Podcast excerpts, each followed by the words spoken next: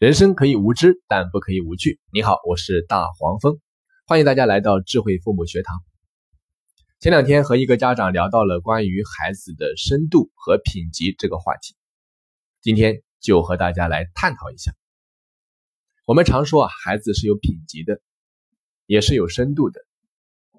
那有品级和深度的孩子到底是怎样的？我想啊。有品级和深度的孩子，不一定是你看到的成绩出类拔萃的学霸，他也不一定是德智双馨的好学生，他或许啊平凡的就如同一棵小草，但是却能够用三十七度的恒温温暖着每一个和他相遇的人。说到这里，你可能会问，那什么才是孩子的深度？是孩子能言善辩吗？还是比较风趣幽默？是他思考问题的深度，还是敏锐的洞察力？这些啊，其实都不是孩子的深度。在我看来，这是比较表面的一些东西。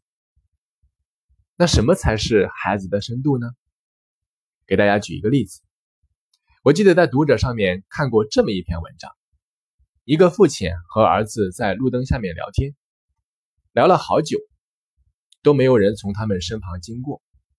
这个时候，儿子指着路灯问老爸：“他说，老爸，你看，我们聊了这么长时间，没有一个人从这边经过，为什么还要亮着灯呢？这样岂不是很浪费电吗？”老爸并没有急着回答儿子这个问题，而是继续聊天。又过了一段时间，有一个人骑着自行车从他们的身旁经过，看着那个人慢慢远去的背影。老爸指着路灯，告诉儿子：“他说，儿子，你看，总有人在我们不知道的时候需要它，这就是路灯亮着的意义。所以啊，我们常说一个孩子有没有深度，他到底体现在什么地方呢？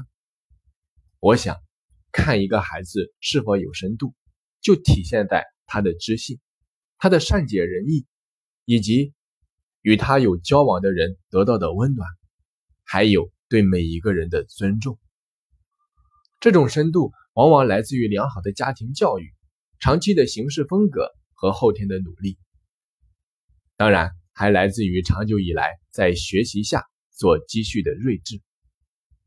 他们的这种深度啊，彰显的是生命厚重的底色，呈现的是进则天下，退则田园的进取和淡泊。